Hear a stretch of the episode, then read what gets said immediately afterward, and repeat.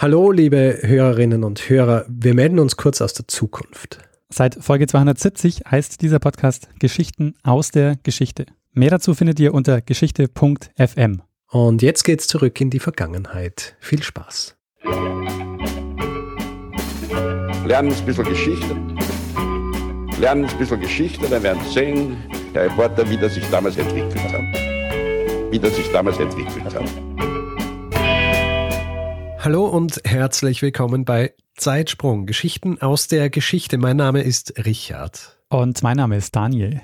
Ja, und wir sind zwei Historiker, die sich Woche für Woche eine Geschichte aus der Geschichte erzählen, immer abwechselnd und auch so, dass der eine nie weiß, was der andere ihm erzählen wird.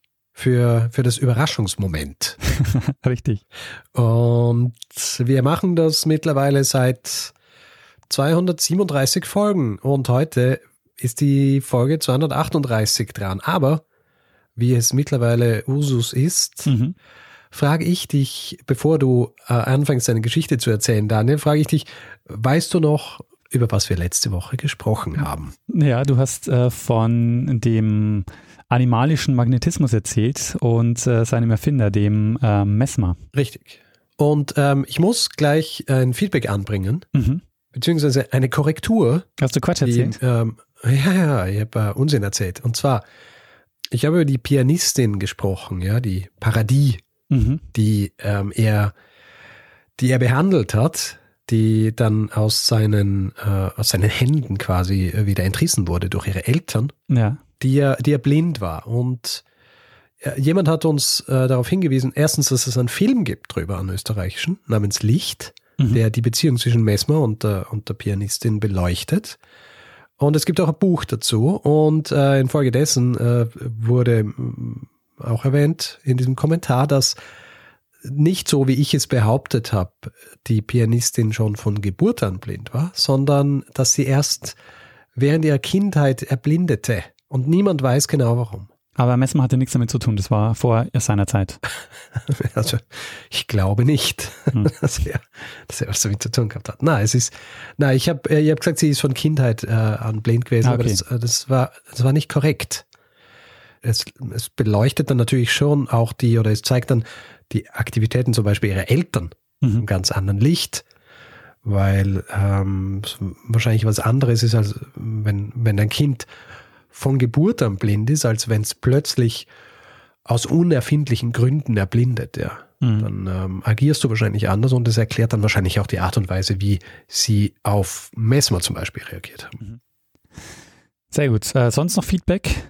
Ähm, na, äh, kein Feedback mehr von mir und hoffentlich bei dir auch kein Lärm, was ja dann auch bedeuten würde, dass du direkt in deine Geschichte springen könntest, die du hoffentlich mitgebracht hast. Ja, habe ich. Äh, ich habe eine Geschichte vorbereitet und äh, nicht nur eine, Richard. Diesmal habe ich ein kleines Experiment vor. Ah. Und zwar möchte ich nicht eine Geschichte erzählen, sondern ich möchte mehrere kleine Geschichten erzählen. Und äh, diese Geschichten sind nicht beliebig zusammengewürfelt, also ich erzähle nicht irgendwelche Geschichten, sondern die drehen sich um ein bestimmtes Thema. Verstehe. Wir sprechen heute über außergewöhnliche und ausgestorbene Berufe. Oh, okay. Und wir beginnen gleich mal mit dem ersten Beruf. Ähm, der, dieser Beruf, der ist heute nicht mehr vorstellbar. Ähm, ich glaube aber, dass du ihn gerne gemacht hättest, äh, wenn wenn es den heute noch geben würde. Okay. Es, wir springen äh, in das 19., Anfang 20. Jahrhundert und äh, dieser Beruf hat mit Zeit zu tun. Und ich denke, dass du diese Geschichte kennst. Es würde mich echt wundern, wenn dir noch niemand diesen Hinweis geschickt hätte. Okay. Also ähm, die Geschichte ist so, ähm, diese, dieser Beruf, um den es jetzt geht, der hat mit Zeit zu tun und hat genau gesagt mit der Standardisierung der Zeit zu tun. Ähm, es gibt eine Aha. sehr frühe Zeitsprungfolge dazu, Episode Nummer 30, die du gemacht hast, die heißt, wie die Zeit zu unserer Zeit wurde, Ja. wo du diese Geschichte ausführlich erzählst. Hier nur die Kurzfassung, bevor die Zeit standardisiert wurde, gab es lokale Ortszeiten, die sich am jeweiligen Stand der Sonne orientiert haben. Und in Zeiten ohne Telegrafie und vor allen Dingen ohne der Eisenbahn war das ja auch noch kein Problem. Ähm, Ob es jetzt im Nachbarort ein paar Minuten früher oder später ist, ähm, ist da nicht äh, so relevant. Ähm, mit der Eisenbahn äh, ändert sich diese Geschichte aber. Und äh, bei dieser Standardisierung der Zeit hat sich die ähm, Greenwich Mean Time als Referenz durchgesetzt. Und äh, deshalb, weil die, ähm, also das heißt, man orientiert sich da am Nullmeridian, äh, am Nullmeridian, der eben durch äh, Greenwich läuft und von dort hat man eben die mittlere Sonnenzeit berechnet. Mhm. Soweit ähm, hast du das auch alles in dieser Geschichte erzählt. Schau so ähm, kurz, könnte man Zeitsprungfolge machen. das war auch noch eine der kurzen, die hat nur, die hat unter eine halbe Stunde gedauert. Ähm, und äh, diese Greenwich Mean Time, die setzt sich dann äh, auch ähm, in ganz, äh, die setzt sich dann auch erstmal in ganz Großbritannien durch, äh, weil die für die Eisenbahn genutzt wird, weil ab den 1840er Jahren äh, wird ähm, unter anderem zum Beispiel von der Great Western Railway ähm, wird, nehmen die also diese äh, Greenwich Mean Time als ähm, Standarduhrzeit und deshalb wird die auch häufig als Railway Time bezeichnet. Das war dann eben so, dass man ähm, am Bahnhof stand und hatte dann eben äh, die lokale Ortszeit auf der einen, auf der einen Uhr und dann gab es daneben noch eine Uhr, wo dann die Railway Time angezeigt wurde und die hat sich eben orientiert an der Greenwich Mean Time. Mhm. Und Erst 1884 äh, haben sich dann die Länder auf der International Meridian Conference auf eine Weltzeit geeinigt und diese Weltzeit, die hat sich auch an der Greenwich Mean Time ähm, orientiert. Das ist jetzt die Vorgeschichte. Äh, wir sind Mitte des 19. Jahrhunderts und es gibt jetzt eine standardisierte Uhrzeit, aber wie erfahren die Leute jetzt in der Stadt, wie spät es ist? Oh. Und hier kommt die Familie Belleville ins Spiel. Und der John Henry Belleville, der arbeitet am Royal Greenwich Observatory, dem königlichen Observatorium dort. Und ähm, dort wird also die offizielle Uhrzeit ähm, Großbritanniens berechnet. Mhm. Und eine Möglichkeit, die korrekte Uhrzeit zu erfahren, das geht auch heute noch und auf diese Möglichkeit hast du auch ähm, in der Folge verwiesen. Auf der Sternwarte gibt es eine Zeitkugel und jeden Tag exakt um 13 Uhr fällt die runter. Und äh, wenn man diese Sternwarte kann man von der Themse aus sehen und wenn man wenn man dort äh, an der Themse ist, kann man eben, wenn man diesen, wenn man abwartet, dass die Zeitkugel runterfällt, kann man eben dort ähm, dann seine Chronometer, die man dann, die die meisten auf den Schiffen hatten, danach stellen. Aber bis die öffentliche Uhren ähm, sich in der Stadt verbreiten, dauert es noch eine Weile. Die erste öffentliche Uhr, die, also die erste Uhr, die auch öffentlich zugänglich war ähm, und die die ähm, Greenwich Mean Time angezeigt hat, das war die Shepherd Gate Clock und die war am Eingangsportal von diesem Royal Greenwich Observatory. Mhm. Und zwar ab ähm, 1852. Und ähm, der John Henry Belleville, der hatte ab 1836 die Aufgabe, die Uhrzeit, also die Greenwich Mean Time, an Kunden in London zu überbringen. Und diese, diese Kunden waren dann zum Beispiel Uhrmacher oder so, die wollten eben die genaue Uhrzeit haben und er hat äh, einen Chronometer gehabt. Ähm, der, dieser Chronometer, der war benannt nach, äh, der, der hat Arnold geheißen, nach dem Erbauer dieses Chronometers, dem John Arnold. Und äh, mit diesem Chronometer im Gepäck ist er dann in die Stadt, äh, hat die Leute getroffen und die Leute konnten dann äh, ihre Uhr nach dem Chronometer stellen, äh, das er dabei hatte. Und daraus wurde jetzt ein Geschäftsmodell, denn die Belvilles haben äh, nämlich dann bis 1939 die äh, korrekte Uhrzeit verkauft. Und als Henry Belleville gestorben ist, äh, 1856, hat dann seine Frau übernommen, äh, die Maria Belleville, und die hat dann äh, bis in den 1890er Jahren diese Aufgabe übernommen und dann hat die äh, Tochter dieses Unternehmen quasi weitergeführt, die Ruth Belleville. Und das ist jetzt auch die, die mehr oder weniger bekannt wird auch für diesen Job, äh, nämlich sie wird bekannt als die äh, Greenwich Time Lady. Und sie hatte auch den Chronometer ihres Vaters dabei, den hat sie dann in der Handtasche transportiert und sie ist äh, zur Sternwarte gegangen, einmal die Woche und hat sich ähm, dort die Uhrzeit zertifizieren lassen und äh, ist dann zu den Uhrzeitabonnenten in die Stadt gegangen und hat dann gegen Gebühr die Uhrzeit verkauft. Und äh, zu besten Zeiten soll sie wohl so um die 200 Abonnenten gehabt haben in der Stadt, die ähm, sich dann die Uhrzeit von ihr haben bringen lassen. Also das äh, Geschäftsmodell war die korrekte Uhrzeit verkaufen. Ähm, es ist gut. Und äh, der, das äh, Geschäft wurde aber mit der Zeit immer schwieriger, weil die korrekte Uhrzeit zu verkaufen ist natürlich jetzt ähm, mit der Zeit auch kein exklusives Geschäft mehr. Also, Mit der Zeit kein exklusives Geschäft. Schön, Daniel. ja, schön. Stimmt. Nee, aber also es, es, war dann zum Beispiel so, dass die ähm, Post äh, irgendwann auch die Uhrzeit telegrafisch übermittelt hat. Mhm. Also in, im Grunde ist der Job, den sie hatte, immer mehr aus der Zeit gefallen. Und das macht sie auch so ein bisschen ähm, bekannter oder das macht den Reiz. Also wieder, Entschuldigung. das ist okay. Ja, also aber man muss wirklich sagen, so der Job, den sie hatte, der ist wirklich aus der Zeit gefallen irgendwann. So. Mhm. Mhm. Spätestens nachdem die BBC äh, seit 1924 das äh, Greenwich Time Signal gesendet hat. Da konnte man dann eben äh, Radio anmachen und konnte dann eben auch die Uhrzeit stellen nach diesem Signalton. Ich meine, was ich, ab, abgesehen davon, dass dann solche Dinge, so standardisierte Sachen wie zum Beispiel von der BBC kommen, mhm. mein erster Gedanke bei dieser Geschichte ist ja, dass ich, äh, wenn ich so ein Abonnent bin von ihr, warum suche ich mir nicht andere Leute, von denen ich davon ausgehe, dass sie auch Abonnenten sind und wir hauen uns auf ein Backel, ja, äh, legen Geld in einen Topf, aber bezahlen nur einmal dafür, lassen, lassen einen quasi von ihr sich die Zeit geben und äh, untereinander geben wir es uns dann einfach weiter. Ich denke auch, es wäre sehr einfach gewesen, dieses Geschäftsmodell zu unterlaufen. Soweit ich das aber gelesen habe, war das gerade dann in späteren Zeiten, dann in den 1920er Jahren so. Sie hatte zwar wenige Abonnenten, aber es haben ihr einige die Treue gehalten, einfach weil sie diesen Dienst so, ähm, so nett und gut fanden. Also nicht, weil sie ihn unbedingt gebraucht haben. Ja, für die Leute war das dann wahrscheinlich einfach angenehm, dass jemand kommt und mit ihnen spricht und unter anderem ihnen dann halt auch die Zeit gibt. Ja, genau. Wenn ich ja. mir vorstellen, wenn ich so ein, so ein Uhrmacher bin, der den der den ganzen Tag in seinem kleinen Kämmerchen sitzt und, und filigranste Zahnrädchen äh, bearbeitet, ja, die Lupe ans, ans Auge ähm, geklemmt, wenn dann irgendwann einmal jemand an der Tür klopft und äh, sagt, hey, es ist so und so, so und so spät und äh, trinkt man doch einen Tee und so weiter, dann äh, würde ich wahrscheinlich auch dafür zahlen. Und ich gehe auch davon aus, dass das, das Entgelt wahrscheinlich die Leute nicht arm gemacht hat, oder? Ich denke auch, ja.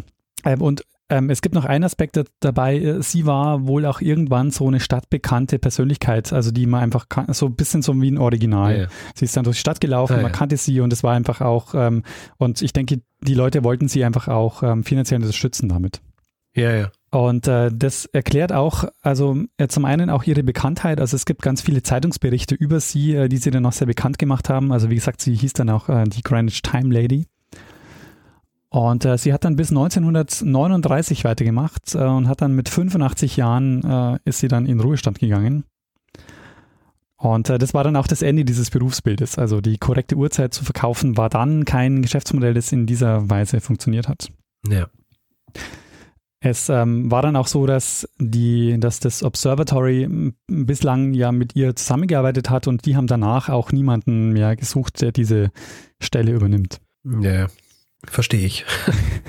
ja, Richard, das war mein äh, der erste Beruf, den ich vorstellen wollte, ähm, nämlich den Beruf, die exakte Zeit zu verkaufen. Und äh, das war eben der Beruf, mit dem ich anfangen wollte, weil ich mir denke, das hättest du wahrscheinlich auch gerne gemacht. Ähm, ich bin mir nicht sicher. Ich meine, einerseits ja, weil ähm, das würde bedeuten, ich hole mir einmal die Uhrzeit ab und dann gehe einfach die Woche lang durch und, und klopfe bei Leuten an und sage, hey, es ist so und so viel Uhr und komm, lass uns einen Tee trinken. das ist dann meine Arbeit. Also ähm, ja, wenn ich für Leute, die gesellig sind und äh, hin und wieder bin ich das, ja, ähm, wahrscheinlich ganz, äh, ganz interessant. Andererseits, es ist dann wahrscheinlich auch, wenn man es längere Zeit macht, so ein bisschen, bisschen eintönig. Es ja. verändert sich nicht viel. Ja, das ja, Also die, ähm, die an der Uhrzeit an sich verändert sich nicht viel, ja, immer dasselbe Muster, wenn man so will. Also, naja, eintönig wahrscheinlich mit der Zeit, aber für, vielleicht für meine, in meinen alten Jahren, ja, hätte ich, würde ich, würde ich sowas machen, gäbe es es noch. Also äh, dieser Job ähm, ist quasi ähm, ausgestorben und äh, als zweite Geschichte würde ich auch noch äh, eine Geschichte erzählen, wo jemand was verkauft ähm, und das ist jetzt eine kürzere Geschichte. Und zwar geht es um äh, Planetenverkäufer. Hast du von äh, Planetenverkäufern schon gehört? Planetenverkäufer. Mm, maybe. ähm, das ist auch so. Ja, na, ähm, erzähl mal. Also Planetenverkäufer äh, waren, äh, das ist ein Berufsbild, das man vor allen Dingen aus Wien kennt. Und äh, Planetenverkäufer standen äh, an der Straße, die hatten so einen Bauchladen und die haben äh, Lotterienummern verkauft. Okay.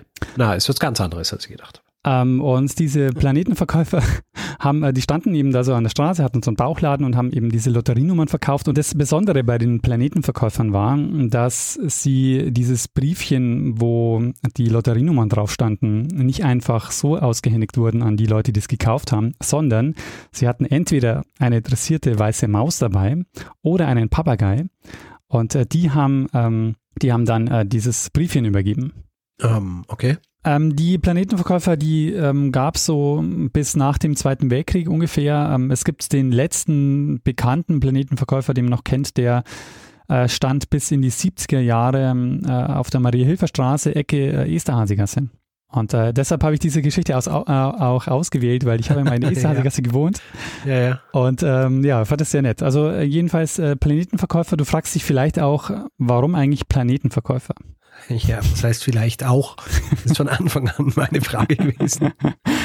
Sie haben natürlich ähm, nur diese Glücksbriefchen verkauft und die wurden auch ähm, Planeten ähm, als Planeten bezeichnet. Es ist die ganze Erklärung. Naja, also die Erklärung ist. Also warum die Planeten heißen? Weiß man das? Naja, also man vermutet schon, dass sie was mit Horoskopen zu tun haben oder also mit Voraussagungen mhm. zu tun haben, weil die wohl auch ähm, anstelle von Gewinnzahlen auch manchmal Horoskope und so ähm, verkauft haben. Ja, äh, Gott, das ist ja dann doppelter Betrug eigentlich, nicht? Eigentlich schon, ja. Also, du, nicht einmal teilnehmen an der Tombola, sondern kriegst stattdessen ein Horoskop. Ist jedenfalls auch ein Geschäftsmodell, äh, das äh, so heute nicht mehr funktioniert, aber stelle ich mir natürlich auch trotzdem sehr nett vor, wenn er so ein Papagei dieses Briefchen übergibt. Äh, da gibt es auch sehr ein schönes Foto, das werde ich auch in die Show Notes geben, wo so ein Papagei so aus diesem Bauchladen dann diesen Glücksbrief übergibt und ähm, sehr nette Idee. Uh, und ein Berufsbild, das es heute nicht mehr gibt und das aber vor allen Dingen in, in Wien zu finden war. Oder wahrscheinlich, glaube ich, ausschließlich in Wien zu finden war. Aha. Wann ist der letzte oder wie lange hat es die ungefähr gegeben? Also die hat so, äh, die, die Hochzeit war bis zum Zweiten Weltkrieg. Danach hat es die nur noch ganz selten gegeben und diesen einen letzten, den man noch kennt, den hat es bis äh, in die 70er Jahre gegeben. Ah, bis in die 70er Jahre? 1970er, ja. Nicht schlecht. Nicht schlecht. Also vielleicht kann sich irgendjemand unserer HörerInnen noch an einen Planetenverkäufer erinnern. Ja, ja, denke ich schon. Ist ja jetzt nicht so lang her. Das war der. Two down. genau, das war der. Two more to go. das war der zweite Beruf. Äh, hier äh, auch ein Beruf, den es heute nicht mehr gibt, der was mit Verkaufen ja. zu tun hat. Die nächste Geschichte hat nichts mit Verkaufen zu tun, sondern die nächste Geschichte hat mit einem Getränk zu tun, das äh, viele gerne trinken, ich auch, ähm, das aber im Laufe der Jahrhunderte, in denen es jetzt schon in Europa verbreitet ist, nicht immer unumstritten war und zeitweise auch verboten war. Ah, jetzt, jetzt weiß ich, von was du sprichst. Weil ich kann mich erinnern, als ich eine Folge gemacht habe, hast du gesagt, dass du was Ähnliches auf deinem Zettel hast, und zwar eben diesen Job. ist, es, ist, es, die Geschichte? Es ist, die, ist Geschichte, die Geschichte, genau. Ah, sehr gut. also es geht um Kaffee. Äh, und hier wieder ein Verweis auf die Folge, die du gerade genannt hast. Es war 108, der Paderborner Kaffeelärm. Mhm. Und beim Paderborner Kaffeelärm war, war es so, dass der Fürstbischof äh, in Paderborn, der wollte äh, seinen Untertanen vorschreiben, dass sie keinen Kaffee mehr trinken sollten, sondern sie sollten doch zum Frühstück lieber ähm, Bier trinken. Das ist äh, naheliegend. Und weißt du noch warum? Also was war der Grund, warum der Fürstbischof den Kaffee verboten, äh, ver verbieten wollte? Äh, ich glaube, also es hat unterschiedliche Gründe gegeben. Einerseits ist, glaube ich, um Devisen gegangen, äh, andererseits eben auch um den Schutz der, einfach der eigenen Brauereien weil die natürlich einge reihenweise eingegangen sind und weil die Leute eben tatsächlich in erster Linie äh, Bier oder was heißt Bier zum Frühstück, die haben einfach den ganzen Tag Bier getrunken. Ja, genau. Ja. Und mit dem Kaffee ist zum Beispiel das Bier in der Früh dann weggefallen. Ja. Und das äh, sind natürlich äh, Einbußen, die und eben die, äh, nachdem der Kaffee ja nicht im Land produziert worden ist, sondern von außerhalb des Landes zugekauft werden, dann müssen das ganze Geld eben auch nicht im Land bleiben, sondern nach außen gehen. Sehr gut. Und, ähm, ja. Schlecht für die, für, die, für die lokale Wirtschaft gewesen. Ja, du, konntest dich, äh, du kannst dich noch sehr gut erinnern an die Geschichte, äh, Richard. Sehr, sehr gut. Tja. Äh, das sind jetzt nämlich auch die beiden Gründe, um die es jetzt geht, warum dieser Job, ähm, den ich, warum dieser Beruf, um den es jetzt geht, überhaupt ins Leben gerufen wurde. Ähm, den gab es nämlich so Ende des 18. Jahrhunderts, also genau in der Zeit auch, wo es äh, zu diesem Paderborner Kaffeelärm kam. Nämlich ähnlich wie in Paderborn war Friedrich II., das war der Friedrich der Große äh, in Berlin, der war auch kein besonders großer Kaffeefreund. Wir kennen ihn auch vom Kartoffelbefehl, also er hat den Kartoffelanbau damals befördert. Ja, gerne mal den Leuten was angeschafft. Gell? genau. Und ähm, der hat äh, gesehen, dass sich Kaffee sehr schnell verbreitet in Preußen und äh, viele Menschen gerne Kaffee getrunken haben. Und äh, das spätestens seit dem 18. Jahrhundert dann Kaffee zum Alltagsgetränk ähm, in ganz vielen, also ähm, in, in allen sozialen Schichten geworden ist. Und es ist auch die Zeit, wo die ersten Kaffeehäuser in Berlin entstanden sind. Und ähm, dieser Kaffeekonsum, der widerspricht aber diesem merkantilen, also die, dem Merkantilismus. Das war dieses Wirtschaftssystem, das damals äh, geherrscht hat. Du hast es schon äh, gesagt. Die Idee war, dass man so wenig Konsumgüter wie möglich importiert, dass das Geld im Land bleibt. Und Kaffee war jetzt eben eine sehr teure Importware das dazu geführt hat, dass äh, eben die Devisen außer Landes gebracht wurden. Und, und das wollte Friedrich der Große verhindern, noch dazu, weil er ähm, gerade den ähm, weil gerade der siebenjährige Krieg zu Ende gegangen ist und ähm, das war teuer und er brauchte dringend Geld. Ähm, der zweite Grund war, dass er die heimischen Brauereien stärken wollte. Das ist auch der Grund, den du schon genannt hast. Also Devisen ins Ausland und heimische Brauereien stärken. Und es gibt ein sehr schönes Zitat von ihm, also das ihm zumindest zugeschrieben wird. Und er sagt, die Leute sollten sich wieder an das Bier gewöhnen, denn das wäre zum Besten ihrer eigenen Brauereien und im Übrigen seien seine königliche Majestät höchst selbst in der Jugend mit Biersuppe erzogen worden. Mithin können die Leute ebenso gut mit Biersuppe erzogen werden. Ja, ja so uh, unschlagbare Logik eigentlich. Eben. Die erste Maßnahme, die er trifft, ist, dass er 1766 die freie Kaffeeeinfuhr verbietet und den freien Handel von Kaffee in Preußen. Er hat dann Kaffee zum Luxusgut deklariert äh, und es einfach wahnsinnig teuer gemacht, ähm, weil er es eben hoch besteuert hat, sodass die Steuer auf den Kaffee am Ende ähm, 150 Prozent des Preises ausgemacht hat. Und äh, was passiert daraufhin? Der Schmuggel mit Kaffee blüht auf. Die Kaffeebohnen werden jetzt heimlich in die Stadt gebracht und dort dann in den Hinterhöfen geröstet. Und der Schmuggel war insofern relativ einfach, weil Kaffee in Hamburg am Hafen angekommen ist und dort super billig war und man ihn ähm, locker von ähm, Berlin, äh, von Hamburg nach Berlin bringen konnte. Also super billig meinst du jetzt ohne Steuern? Genau, also im Vergleich zu, ähm, zu Berlin war er in Hamburg äh, wahnsinnig günstig. Äh, aber war halt grundsätzlich nicht günstig. Genau, also Genau, das war, ist natürlich ein Fehler. Also Kaffee war jetzt nicht, ähm, nicht wirklich günstig, aber er war im, im Vergleich zu Berlin war er in Hamburg sehr günstig. Das heißt, es hat sich total gelohnt, in Hamburg billig Kaffee einzukaufen und dann nach Berlin zu bringen. Und jetzt kommt eben der Berufszweig ins Spiel, um den es in dieser Geschichte geht, denn Friedrich reagiert auf den Kaffeeschmuggel. Ähm, 1781 erlässt er eine Deklaration, eine Verordnung, den, ähm, ähm, eine Deklaration, die heißt eine Verordnung den Verkauf des gebrannten Kaffee betreffend. Und dort heißt es, dass es durch tausenderlei nicht zu verhindernder Kunstgriffe ähm, gelingt, Kaffee zu schmuggeln. Äh, und Ziel dieser Verordnung ist dann, dass er den Kaffeehandel monopolisiert und das Rösten wird praktisch lizenziert. Also es war nur noch an vorher genehmigten Orten erlaubt, Kaffee zu rösten. Mhm. Das heißt dann dort, ähm, Zitat aus dieser Verordnung, da heißt es, es ist allen und jedem verboten, in den Häusern oder irgendwo Kaffee zu brennen, keinen anderen Kaffee zu führen, als denjenigen von der Generalniederlage in Paketen versiegelten und gestempelten Kaffee. Also die haben exklusiv Kaffee verkauft und haben den ähm, teuer besteuert. Mhm. Und um dieses Gesetz jetzt durchzusetzen, ähm, werden 400 Soldaten rekrutiert, also es gibt zwei, zwei Varianten, was ich gefunden habe. Die einen sagen, äh, das waren Kriegsversehrte aus dem Siebenjährigen Krieg, also Kriegsinvaliden, denen man jetzt also diesen Job ähm, gegeben hat, äh, den sie eben noch durchführen konnten und weil sie eben nicht mehr als Soldaten eingesetzt werden konnten. Die andere Variante, die ich gefunden habe, dass es französische Soldaten im Dienst ähm, Preußens waren, die ähm, dafür eingesetzt wurden. Mhm. Jedenfalls, ähm, 400 Soldaten wurden jetzt dafür eingesetzt, ähm, dieses Röstverbot zu kontrollieren. Und sie wurden dann schnell im Volksmund als Kaffeeriecher bezeichnet. mhm. Und äh, diese Kaffeeriecher, die sind also in Berlin, oder nicht nur in Berlin, die sind in Preußen von Haus zu Haus gegangen, haben kontrolliert, ob dort nicht illegal, illegalerweise Kaffee geröstet wird. Und ähm, diese Kaffeeriecher, die waren in Berlin nicht besonders beliebt. Überhaupt waren natürlich die Berlinerinnen und Berliner nicht besonders begeistert davon, dass sie jetzt keinen Kaffee mehr rösten durften. Mhm. Äh, weil unter den offiziellen Bedingungen konnten sich die meisten eben den Kaffee äh, gar nicht leisten. Ja, diese Kaffeeriecher, die gab es nicht nur in Preußen. Ich habe ähm, auch gesehen, so in Hessen gab es die wohl auch, aber so am bekanntesten sind sie in, in Berlin geworden, weil sie dort eben als Kaffeeriecher bezeichnet wurden und äh, sehr verhasst waren in der Stadt. Ähm, das hat dann auch nicht lange gehalten. Also spätestens mit dem Tod Friedrichs des Großen 1786 hat sich das dann erledigt und die Kaffeeriecher waren auch wieder Geschichte. Der Nachfolger nämlich äh, von Friedrich dem Großen, Friedrich Wilhelm II., der hat dann die Kaffeeriecher Der hat dann keine Kaffeeriecher mehr eingestellt und äh, das staatliche Kaffeemonopol auch abgeschafft. Ja, Richard, und das war der dritte Beruf, den es heute nicht mehr gibt, der aber ähm, schon einigermaßen äh, kurios war, wahrscheinlich auch für damalige Zeit. Sehr gut.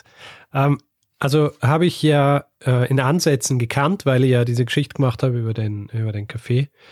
Aber äh, in den Details natürlich nicht. Und äh, ist schon spannend.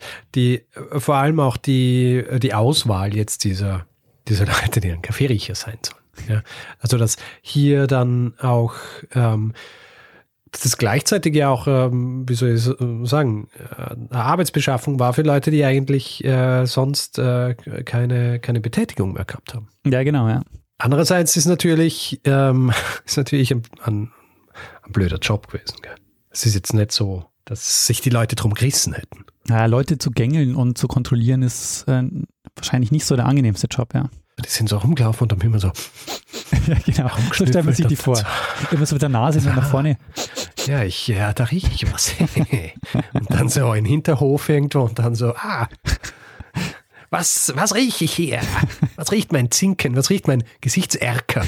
Ja? Aber generell lustig. Also lustiges Beispiel auch wieder für, für einfach Jobs, die wenn man, wenn man jetzt einfach nur sagen wird, gut, es hatte mal den Kaffeeriecher gegeben, niemand könnte sich auch nur im geringsten vorstellen, also beziehungsweise richtig raten, was das sein sollte. Ja, das stimmt. Ja, man ja. wird wahrscheinlich so denken, ah, Kaffeeriecher ist wahrscheinlich jemand, der äh, zu den Plantagen geht und dann an den, an den Bohnen riecht und sagt, ja, ja, das ist eine gute Bohne, etc. Aber das ist in Wirklichkeit dann quasi ein Denunziant ist. Ja, das stimmt. Das würde man sich äh, gar nicht vorstellen.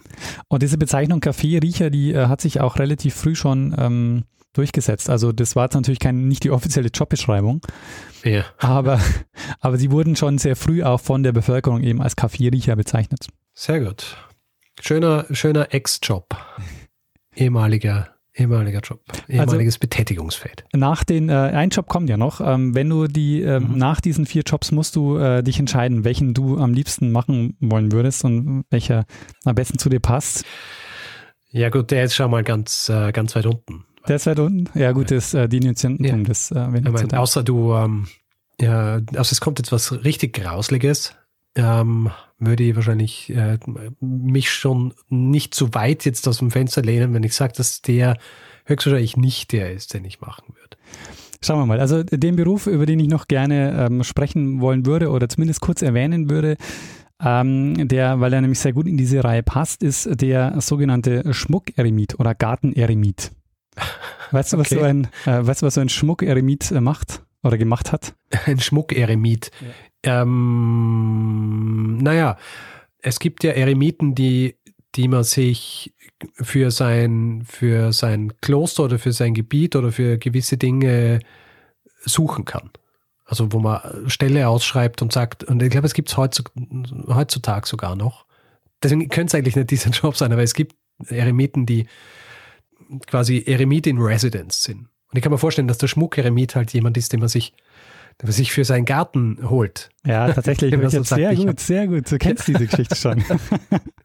Nein, also ich, ich, ich kenne den Begriff des Schmuck-Eremiten nicht, aber ich habe vor Ewigkeiten einmal gelesen über ein, und haben auch schon gedacht, da könnte ihr Zeitsprung-Episode drüber machen, aber dann ist ein bisschen zu, es war mal ein bisschen zu religiös und es war mal ein bisschen zu wenig Substanz an der ganzen Geschichte, weil es wenig Quellen eigentlich gibt, die ich gefunden habe diesbezüglich. Aber vielleicht hast du da mehr Glück gehabt. Oder vielleicht hast du nicht viel mehr Glück gehabt und deswegen hast du es in diese, in diese, diese Episode der kleineren Geschichten gepackt. Aber ja, na, erzähl mal. Ich möchte nicht deinen letzten Job jetzt hier wegnehmen. Also es ist tatsächlich so, der Schmuck-Eremit ist ein Eremit, den man sich einkauft, äh, den man anstellt als Eremiten. Und zwar entstanden im 18. und 19. Jahrhundert, ähm, haben das Adlige, ich glaube, zunächst, zunächst mal in England gemacht, äh, nämlich äh, für mhm. ihre Landschaftsparks. Sie haben große Landschaftsparks angelegt und haben dann auch so Eremitagen dort reingemacht und ähm, haben dann dafür äh, Eremiten angestellt, äh, die dort dann leben mussten oder leben durften. Aha, ja. Um das Ganze ein bisschen authentischer zu machen. Authentisch. ja, es ist, äh, es ist lustig, weil ich, ähm, also weiß jetzt nicht wahnsinnig viel darüber, aber es gibt ja, was die, was die Gartengestaltung in Großbritannien angeht, gibt es ja auch unterschiedliche Entwicklungen. Und es hat diese eine Entwicklung gegeben, wo man von diesem sehr ähm, geradlinigen und wirklich die Natur sich untertan machen in die andere Richtung gegangen ist und gesagt hat, wir, wir bauen jetzt hier sogar in einer Gegend, die eigentlich eh nicht wahnsinnig wild oder nicht sehr hügelig ist, bauen wir Hügelland und wir bauen äh, ja. irgendwie so kleine Wälder und wir bauen so Pseudo-Ruinen hin und all solche Dinge. Genau, ja. So Follies, wie sie es nennen. Und äh, da kann ich mir vorstellen, dass es gut passt, dass man dann irgendwo so sich so eine Grotte hinbaut und in dieser Grotte lebt dann so dieser Schmuckeremit. Genau, ja. Also äh, ich, ich denke auch genauso, äh, genauso war es. Also man hat sich eben diese in diesen Landschaftsparks einfach ähm, war das einfach schick, auch zu einer gewissen Zeit auch so Eremitagen zu haben, weil die eben auch so also philosophisch für, für das Nachdenken über das Leben stehen und so. Und das hat natürlich sehr ja, gut in, in diese Zeit gepasst. Es gab auch in Hamburg einen äh, Schmuckeremiten, nämlich äh, 1795 gab es einen äh, in Flottbek im Hamburger, also im heutigen Hamburger Jenischpark. Da hat mhm. sich der Hamburger Bürger Kaspar Vogt einen ähm, Schmuckeremiten eingekauft, der dort gelebt hat. Aha. Hast du ähm, in, im Zuge deiner Recherche herausgefunden, wie, wie so dieses Bewerbungsverfahren stattfindet? Also muss man schon arrivierter Eremit sein oder kann man auch irgendwie so ein, äh, so ein Quereinsteiger sein? also das äh, Bewerbungsprofil äh, kann ich schwer sagen, aber es gibt, ähm, also man, man kennt die vor allen Dingen, ähm, weiß man einiges über diese ähm, Schmuckeremiten, weil über die Zeitungsannoncen, wo die Leute die hm. gesucht haben. Ja. Das sind einige bekannt. Ähm, es ist dann so, dass einige Parkbesitzer, die konnten sich oder die wollten keinen Eremiten ähm, sich leisten oder konnten sich keinen leisten und die haben dann angefangen, hölzerne Puppen aufzustellen. Aha. Und es gibt die Vermutung oder es gibt einen Historiker, der vermutet, dass sich aus diesen Puppen ähm, der Gartenzwerg entwickelt hat. Ah, Weil sich diese Schmuckeremiten, die dann aus Holz waren, die haben sich eben orientiert oder die waren inspiriert äh, von den antiken Druiden und ähm, quasi dieses ähm, und, und, mit dem Bart und so und, das, und daraus soll sich dann eben angeblich der Gartenzwerg entwickelt haben. Das ist eine, ein schöner Bezug zur Gegenwart. genau, ja. Und ähm, ich muss sagen, diese Geschichte, die habe ich jetzt nicht selbst ausgegraben, sondern äh, Podcast-Kollege der Butler hat Aha. in seinem Podcast Das geheime Kabinett äh, kürzlich die Geschichte der Schmuckeremiten erzählt. Und äh, da habe ich das eben her und dachte mir, das passt jetzt auch gut äh, in die Reihe dieser Jobs, die ich da jetzt erzähle. Und wer mehr über die Schmuckeremiten erfahren will, äh, dem oder der sei diese Folge ans Herz gelegt. Wir werden ihn dann auch in den Show Notes verlinken. Sehr schön. Muss ich mir, muss ich mir anhören.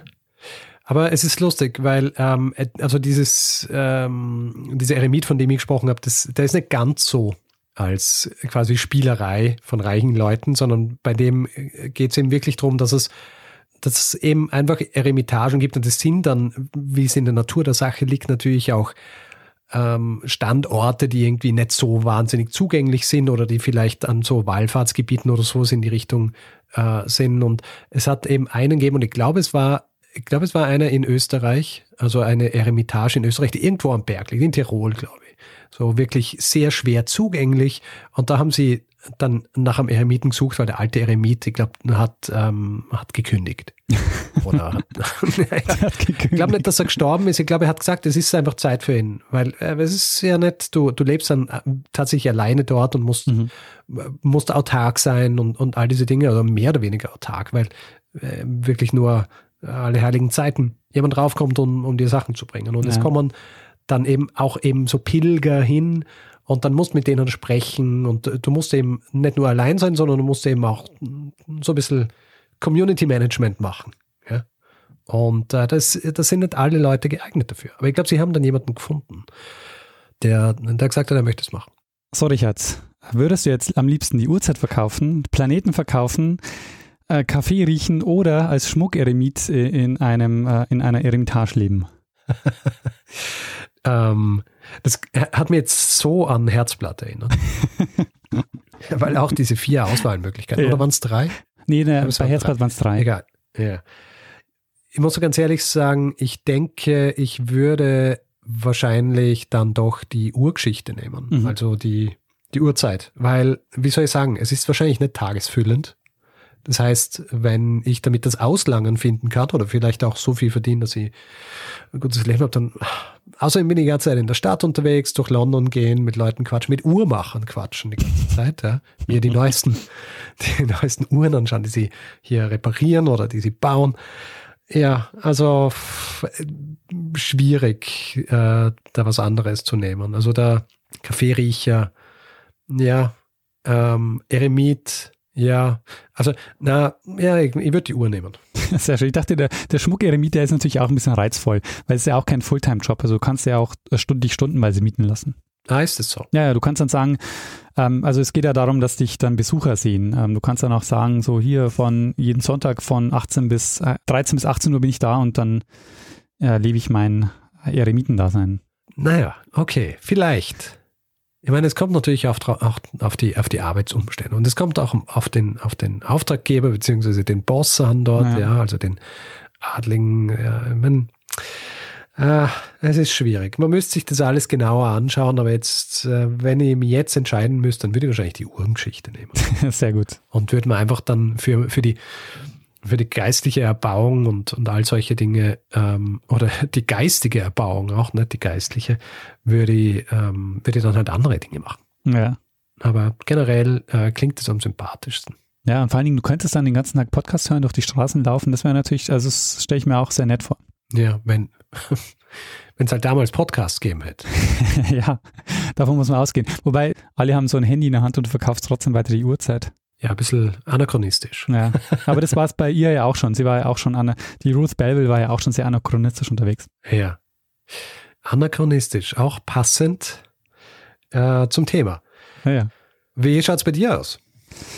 Also, die Frage ist wirklich beim Schmuck-Eremiten, wie abgeschieden diese Gegend ist. Also wenn das jetzt äh, wie in Hamburg zum Beispiel im Jenischpark sich äh, jeden Tag ein paar Stunden in den Jenischpark setzen und dort äh, lesen und ähm, sich als, äh, als Eremit verkleiden, dann stelle ich mir das auch durchaus reizvoll vor. Ja, aber schau, ich glaube, es ist, es gehört schon auch was dazu zum Eremitendasein. Mhm. Ja, das ist nicht einfach nur sitzen und lesen. Und ich glaube, du musst auch eine gewisse, du musst einfach auch geschaffen sein dafür, weil du, du denkst dir jetzt natürlich, hm, es ist super, ich sitze mir hin und lese ein paar Stunden und äh, lass mich anschauen, aber so nach, nach einiger Zeit ist wahrscheinlich, wenn du es einmal ein Jahr machst, dann denkst du auch so, hm, eventuell immer dieses Sitzen und Nachdenken. Es tut mir nicht so gut.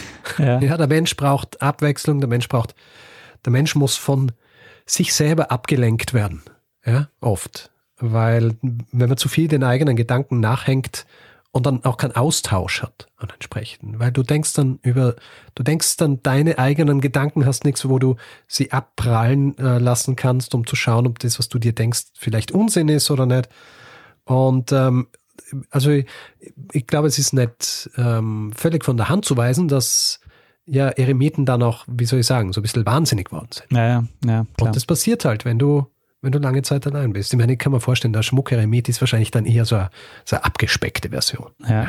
Ist jetzt nicht so der, der große Denker, der dann wirklich jahrelang ganz alleine sitzt, sondern wenn es halt so Aushängeschild bist und mehr oder weniger Staffage für, für einen neuen errichteten Park, dann ist es wahrscheinlich was anderes. Also ja, ich verstehe dein, äh, ich verstehe deine, deine Beweggründe durchaus. Ja, Richard, ähm, ich bin damit am Ende meiner kleinen Geschichte außergewöhnlicher ja. historischer Berufe. Sehr schön. Eine, ähm, ein schönes Format, finde ich. Kurzweilig. Ja. Äh, man kann dazwischen auch irgendwie über diese, diese Dinge reden. Wahrscheinlich laufen wir Gefahr, dass uns dann Leute abspringen, weil sie, weil sie sagen, ha, es gibt keinen narrativen Bogen. Ähm, aber andererseits, vielleicht auch für andere, die das gerne so ein bisschen aufgelockert haben, auch ein, eine neue Art von Geschichte, die sie die wir Ihnen hier präsentieren. Ja, ich dachte, wir sollten es oder wir können es mal probieren. Ähm, gedacht war ja diese Form, ich habe ja diese, diese Folge eigentlich schon längst geplant gehabt, aber eigentlich für eine Live-Folge. Weil ich dachte mir, für Aha. live würden sich diese kurzen Geschichten ganz gut eignen. Aber da Live-Folgen wahrscheinlich in äh, absehbarer Zukunft eh nicht stattfinden, dachte ich, wir probieren es mal für eine normale Folge. Ja, ich muss mir jetzt gar nicht mehr groß wehren gegen, äh, gegen das Prinzip oder das Konzept einer Live-Folge, weil ähm, wird eh nicht stattfinden. Ja. Also zumindest nicht in, äh, wer weiß wann.